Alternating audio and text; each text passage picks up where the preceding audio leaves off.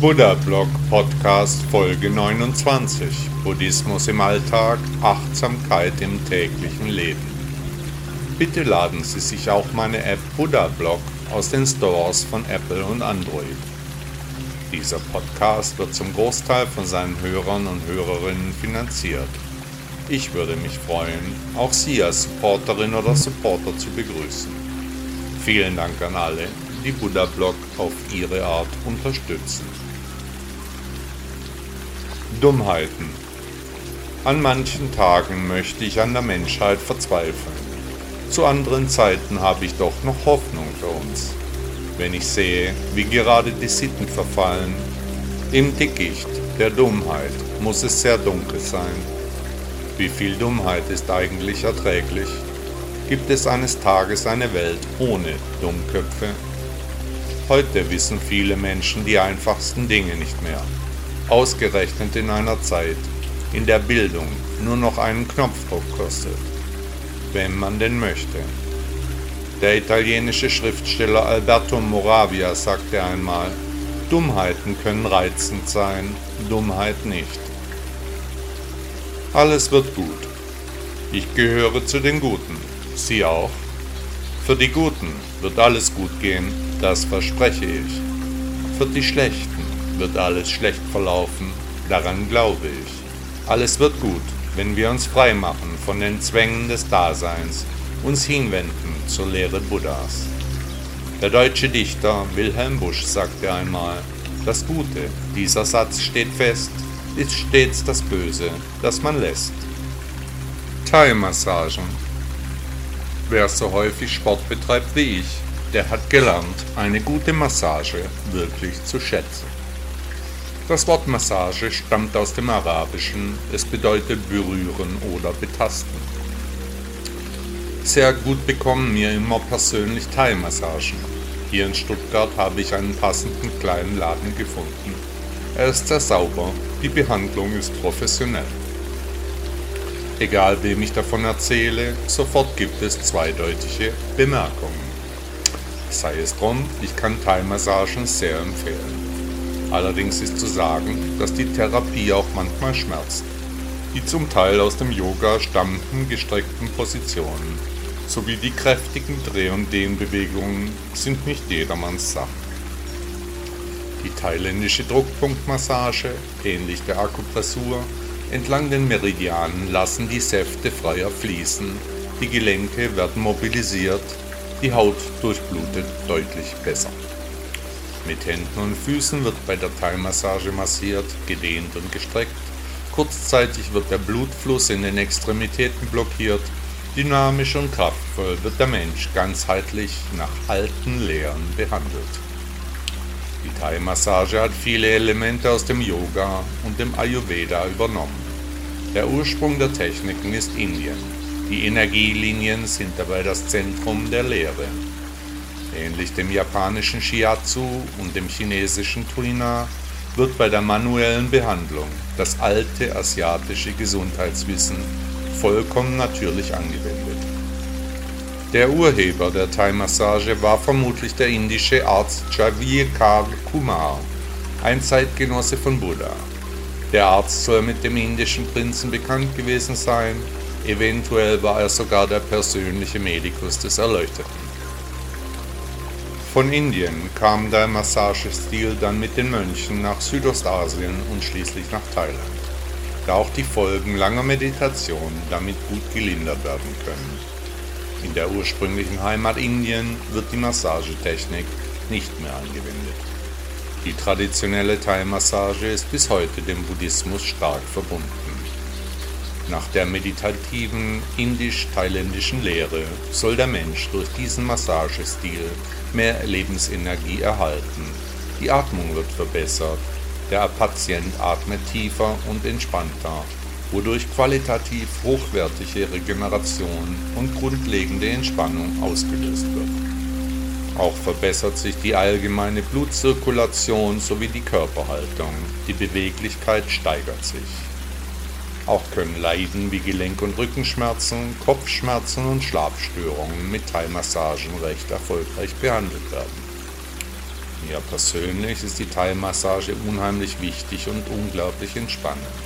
Die Behandlung zentriert mich. Danach schlafe ich tief und fest. Mit den Bemerkungen aus meinem Umfeld kann ich umgehen. Der Weg ist das Ziel. Wahrscheinlich hatte bereits Buddha solche Massagen erhalten. Ich fühle mich bei der Behandlung dem Lehrer aller Lehrer auch näher.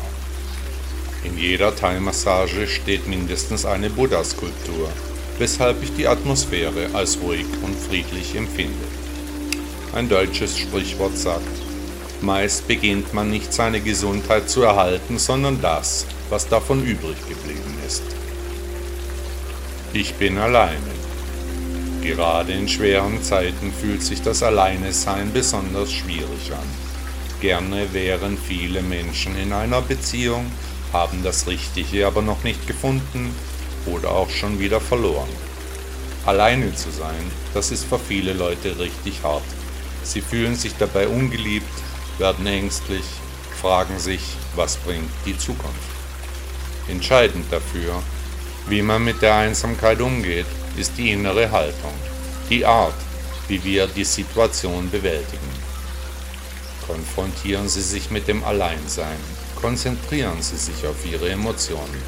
Was fühlen Sie? Was wäre Ihr Wunsch? Wie sollte Ihre Lebenssituation aussehen? Vergleichen Sie achtsam den Ist mit dem Soll-Zustand. Die schwedisch-amerikanische Schauspielerin Greta Garbo sagte einmal, ich habe nie gesagt, ich will alleine sein. Ich sagte, ich will alleine gelassen werden. Das ist ein Riesenunterschied. Bedingungslose Liebe. Wir wünschen uns geliebt zu werden. Es sollte natürlich auch bedingungslose Liebe sein, so wie wir sind, so wollen wir vollumfänglich akzeptiert werden. Nicht jeder wird in seinem Leben überhaupt Liebe erfahren, andere möglicherweise mehrfach. Karma ist Karma. Häufig scheitert eine mögliche bedingungslose Liebe schon allein daran, dass wir uns selbst sogar nicht lieben. Wie soll uns dann eine andere Person sogar bedingungslos lieben? Wenn wir es nicht selbst tun, wie kann es jemand anderes dann? Daher ist es vermessen zu verlangen, dass uns jemand bedingungslos liebt. Wenn wir selbst eine Schande für unsere Göttlichkeit sind, wie kann man uns dann bedingungslos lieben? Was also ist zu tun? Wie erreichen wir, dass wir bedingungslos geliebt werden können? Ganz einfach dadurch, dass wir lernen, uns selbst bedingungslos zu lieben. Also keine Bedingungen an unser Ich stellen, uns so akzeptieren, wie wir eben sind. Erst dann, wenn wir nicht jemand sein wollen, der wir nicht sind, erst wenn wir zu uns und unserem Karma stehen, erst dann kann eine andere Person uns überhaupt erst lieben. Davor würde die andere Person ja nur die Rolle lieben, die wir bis dahin gespielt haben, und damit eben gerade nicht unser Selbst. Wir sind so, wie wir nun einmal sein müssen. Das Leben ist vorbestimmt, uns trifft keinerlei Schuld daran. Deshalb können wir uns in der Konsequenz auch wirklich selbst lieben. Wir sind unschuldig. Unsere Persönlichkeit ist vorgegeben. Wir müssen unserem Ich nur endlich vergeben. Aber fordern, das können wir nicht. Wenn wir bedingungslose Liebe finden sollen, dann wird das so sein. Ein Erzwingen ist nicht möglich. Und bedingungslose Liebe, das kann man nicht erwarten, das muss man bereit sein, selbst zu geben. Erst wenn wir alles Wollen aufgegeben haben, wenn wir uns nichts mehr wünschen, dann haben wir überhaupt erst eine Chance, bedingungslose Liebe vielleicht einmal kennenzulernen. Hinterfragen Sie Ihre Gedanken zur Liebe, gehen Sie Ihren Gefühlen auf den Grund. Das Leben ist keinesfalls nur romantisch. Die Menschen haben Gründe für ihre Handlungen. Ich für meinen Teil, ich liebe meine Tochter ohne irgendwelche Bedingungen. Die Liebe zu unseren Kindern ist rein und ursprünglich. Kann ich eine solche unverfälschte, bedingungslose Liebe auch zu meinem Partner empfinden? Können Sie?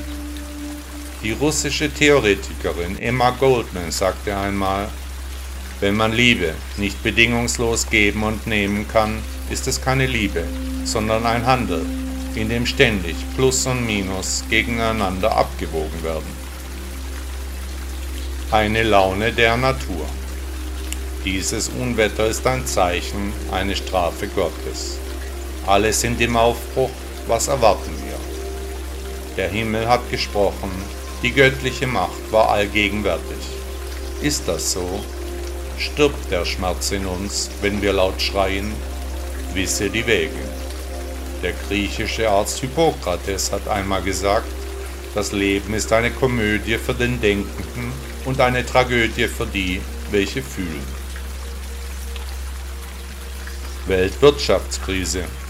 Oder es sind grundsätzlich die anderen schuld. Noch nie war es einfacher, Schulden zu machen. Alles wird auf Kredit gekauft, egal ob von Privatleuten, von Firmen, Organisationen oder von Staaten. Hemmungslos und ohne jegliche Deckung wird neues Geld geschaffen, die Schulden wachsen und wachsen, wirklich alles und jeder lebt über den Verhältnissen. Langfristig müssen Schulden aber zurückbezahlt werden, auf die eine oder andere Weise.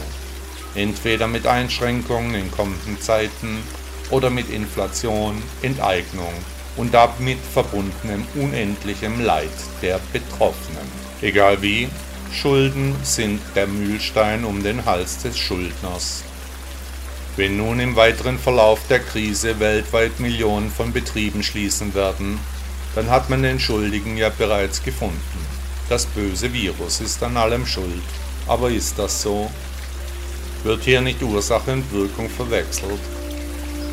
Ich für meinen Teil habe kaum Schulden. Ich mag die Abhängigkeiten nicht, die sich daraus ergeben.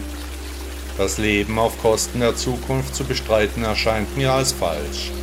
Meine Mutter sagte immer, besser kleine Brötchen backen, aber die bitte knusprig. Der kommende Wirtschaftskollaps wird für uns eine fundamentale Lehre sein. Geld kommt nicht aus der Steckdose, es ist ein Äquivalent für Leistung, Disziplin und Unternehmergeist. Immer mehr blinde Passagiere springen auf den Karren auf, wollen gratis befördert werden. Es gibt heute in Deutschland ca. 1300 Gesetze, die beim Bau von Häusern beachtet werden müssen. Wer soll sich das alles merken können? Wer soll noch die Energie aufwenden, um die benötigten Häuser zu bauen? Es gibt schon jetzt viel zu viele Gesetze. Als studierter Jurist weiß ich, wovon ich rede. Das Vaterunser hat 56 Wörter, die 10 Gebote haben 297 und die amerikanische Unabhängigkeitserklärung kommt mit 300 Worten aus. Aber die EU-Verordnung über den Import von Karamellen zieht sich über 26.911 Wörter hin. Zitat Thomas Goppel, deutscher Politiker. Alles muss ja auch sozial gerecht sein. Und so kommt die Weltwirtschaftskrise mit voller Wucht auf uns zu. An allen Ecken und Enden sieht man die Vorzeichen, Entlassungen, Kurzarbeit, Pleiten und Jobverlust. Diejenigen unter uns, die hier Abhilfe schaffen könnten, werden drangsaliert, abgeschöpft und ausgeplündert, in einem Maß, das unerträglich geworden ist. Und ständig neue Forderungen werden erhoben, grundsätzlich von den Menschen, die noch niemals selbst etwas geleistet haben, aber fordern und fordern. Deutschland hat die höchsten Steuern auf dieser Welt und trotzdem ist es noch nicht sozial gerecht genug. Wie gerecht wäre denn gerecht? Diese Welt ist nicht gerecht, sie war es nie und sie wird es nie sein. Und bitte, warum sollte man seine Energie dahingehend vergeuden, für andere den Karren aus dem Dreck zu ziehen Warum sollte man das tun, wodurch die Leistung nicht einmal anerkannt wird? Die Menschen wollen belogen werden, das ist ein Fakt. Als Buddhist lüge ich aber nicht. Die kommende Weltwirtschaftskrise wird sehr, sehr schwer. Der Gründer des Automobilherstellers Ford, Henry Ford, sagte einmal, es ist nicht der Unternehmer, der die Löhne zahlt, er übergibt nur das Geld. Es ist das Produkt, das die Löhne zahlt. Erfolg. Was ist Erfolg im Leben? Unter Erfolg verstehe ich, so viel wie möglich zu geben. Die Menschen unter uns, die Reichtümer anhäufen, die leben ständig in der Angst, diese auch wieder zu verlieren. Wer aber gibt, der kann Nöte und Sorgen anderer Menschen lindern, ihnen Hoffnung geben. Schon in der Bibel steht, das Geben seliger sei denn Nehmen. Apostelgeschichte 2035 Lut. Dem kann ich mich nur anschließen. Erfolgreiche Menschen geben, geben und geben. Die österreichische Erzählerin Marie Freifrau Ebner von Eschenbach sagte einmal, haben und nichts geben ist in manchen Fällen schlechter als stehlen. Zeitvergeudung. Verlorene Zeit kehrt nicht zurück. Haben Sie sich schon einmal gefragt, wie viele Stunden Sie jeden Tag einfach vergeuden? Ich habe gar keine Zeit. Wie oft haben wir schon diesen Satz gehört? Wie oft haben wir ihn selbst bereits gesagt? Jeder Mensch hat genauso viel Zeit wie alle anderen Menschen eben auch. Bei jedem geschieht in seiner Zeit allerdings mehr oder weniger Sinnvolles. Von allen Dingen auf dieser Welt gehört uns aber nur die Zeit. Es ist unsere Lebenszeit. Besitz gehört uns nicht wirklich, Zeit aber schon. Die Uhr können wir nicht zurückdrehen, also was tun? Der römische Philosoph Seneca sagte einmal, es ist nicht zu wenig Zeit, die wir haben, es ist ein zu viel Zeit, die wir nicht nutzen. Der Chan oder Zen-Meister. Chan oder Zen stammt ursprünglich aus China respektive Japan. Obwohl sich die Strukturen beim Chan und Zen zum Teil stark unterscheiden, legen beide buddhistischen Strömungen großen Wert auf einen Meister. In Asien sind die Chan-Meister meist auch ordinierte Mönche oder Nonnen. Als solche erfüllen sie ähnlich wie im Christentum ganz unterschiedliche Aufgaben, wie etwa Zeremonien, Hochzeiten, Beerdigungen, Taufen, Feiertage oder Gemeindedienst.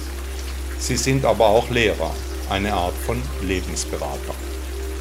In Europa gibt es sehr wenige buddhistische Tempel, weshalb es auch kaum Chan-Meister gibt.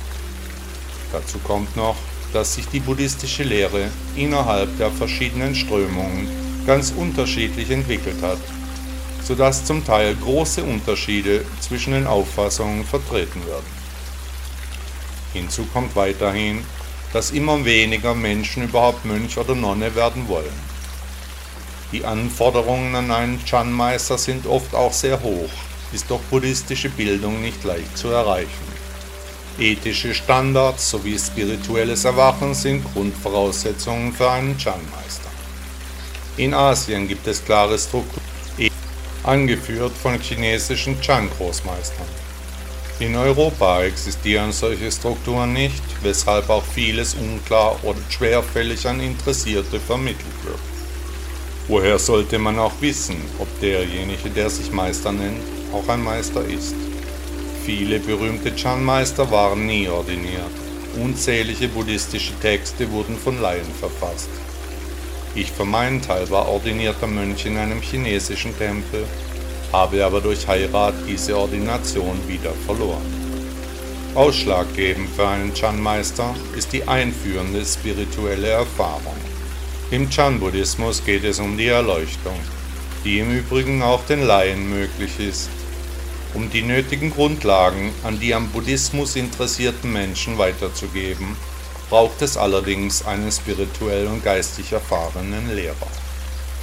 Das Erkennen der wahren Buddha-Natur kann sehr schnell gehen, aber es ist auch möglich, dass sich dieser Prozess über einen langen Zeitraum ausdehnt.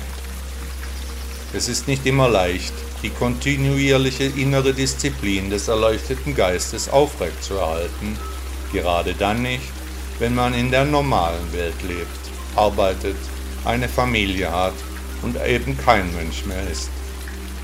Mein über sehr viele Jahre erworbenes spirituelles Bewusstsein überblickt die Prozesse, denen sich Interessierte aussetzen. Die Dynamik der Lehre des Lehrers aller Lehrer ist sicherlich schwer zu verstehen. Nach dem Chan-Buddhismus sollte die Weitergabe der Philosophie von Herz zu Herz erfolgen also von einem Lehrer an die Schüler weitergegeben werden. Mein tiefes Verständnis über die Vergänglichkeit des Lebens gibt mir die Kraft, diesen Blog zu betreiben. Die Ursachen des Leids sind für mich die einzig schlüssige Erklärung für die Probleme der Menschen. Einsicht, Erfahrung, Wissen, Geduld und die Fähigkeit zum Zuhören machen aus einem Schüler irgendwann einen Lehrer. Lassen Sie mich nun Ihr Lehrer sein, Ihr Leitfaden für Ihren Weg. Spirituelle Einsicht ist ein schmerzhafter Prozess. Für Mystik ist dabei wenig Platz. Die Reise hin zur Erleuchtung kann ein schwieriges Unterfangen werden. Jeder Mensch, dem wir auf unserer Reise begegnen, hat etwas zu lernen und zu lehren. Der deutsche Dichter Johann Wolfgang von Goethe sagte einmal, Nichts ist schrecklicher als ein Lehrer, der nicht mehr weiß als das, was die Schüler wissen sollen. Diese Welt ist ein brutaler Ort. Die Welt ist ein Meister des Schreckens, aber auch der Güte. Die Welt nimmt ihren eigenen Lauf. Ein prächtiger Tag erwacht im Osten. Sehen wir uns morgen wieder? Wir wissen es nicht. Es gefällt euch nicht? Niemals wird der Sohn der neue König sein. Wer wird regieren? Öffnet die Tore. Das torlose Tor ist unsichtbar. Wenn er erst König ist, was haben wir versprochen? Wir sind müde. Was wollen wir erreichen? Einen Erben des Throns. Die Königin war eine Dienerin des Satans. Was wissen wir? Was für eine Rolle spielt das? Haben wir dies so unterzeichnet? Kommt ihr mit mir? Alles hier geschieht im Namen des Lehrers aller Lehrer. Sehet mich an, ihr leidet. Genug, geht beiseite. Misch dich nicht ein, denn diese Welt ist ein brutaler Ort. Gebt ihm den Todesstoß, tut es. Die Dummen halten die Schande für eine Krone. Bitte verzeih, das Ende naht. Du bist ein Verräter, lass uns gehen. Wer hilft? Überzeugungskraft, wo ist die Krone? Wir sollten fortgehen. Wer hat mitgewirkt? Was darf ich tun? Hast du mir Treue geschworen? Ich gehe, wie es mir beliebt. Der König ist tot, lang lebe der König. Zwinge sie nicht, Gewalt anzuwenden, entfache ihre Begierde. Das ist nicht wahr, vernichte ihn nicht. Die Farbe der Blumen ist nicht immer gleich. Die Blumen sind ja so gewöhnlich. Verbrenne es, es ist schlecht, es sind unruhige Zeiten. Hebe den Frieden hoch, als König geboren, in einem friedlichen Land, am Ende ein Nichts. Haben wir das verdient? Nein. Kummer im Herzen ist das Kind gesegnet. Nur durch das Leiden kennen wir Freude, Teilhabe am Glück. Dein Beispiel leuchtet, was hast du erreicht? Krankheit, Alter und Tod? Hast du einen Erben, können wir es schlechter treffen? Sind wir sicher? Was ist Sicherheit? Fragen über Fragen.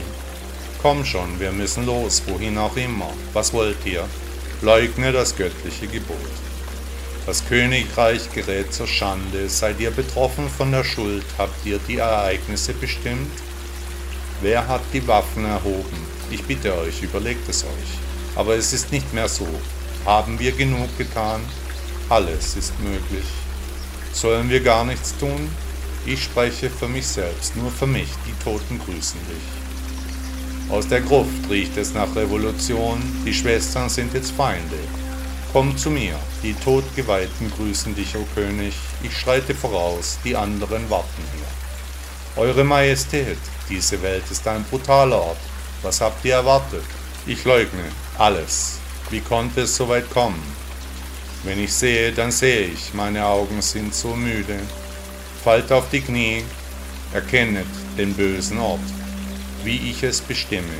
Wir sind von seinem Blut, wir haben nichts zu fürchten, oder doch? Wird Gott uns erhören? Der Tag würde kommen und er ist gekommen, ungeachtet aller Zweifel, zum Tode verurteilt. Diese Welt ist ein brutaler Ort, aber im Ende liegt auch ein Anfang. Der römische Staatsmann Cato der Ältere sagte einmal, im Übrigen bin ich der Meinung, dass Karthago zerstört werden muss. Wann kommt meine Zeit? Viele Menschen fragen sich, wann kommt meine Zeit, wann habe ich mal Glück? Die Antwort ist einfach jetzt. Heute ist ein guter Tag, weil ich lebe und atme. Ich Freude und Trauer erlebe, weil Glück und Unglück meinen Weg begleitet. Und es ist gut so, wie es ist. Wenn es nämlich anders wäre, wäre es nicht echt. Die französische Schriftstellerin Françoise Sagan sagte einmal, man weiß selten, was Glück ist, aber man weiß meistens, was Glück war. Hat Ihnen der Podcast gefallen? Danke, dass Sie Buddha Blog hören. Ist Ihnen aufgefallen, dass hier keine Werbung läuft, dass Sie nicht mit Konsumbotschaften überhäuft werden? Möchten Sie dem Autor dieses Blogs für seine Arbeit mit einer Spende danken? Unterstützen Sie mich, beteiligen Sie sich an den umfangreichen Kosten dieser Publikation. Ihre Unterstützung kann helfen, die wichtige Arbeit, die wir für den Buddhismus leisten, auch weiterzuführen. Bitte laden Sie sich auch meine App Buddha Blog aus den Stores von Apple und Android. Tausend Dank.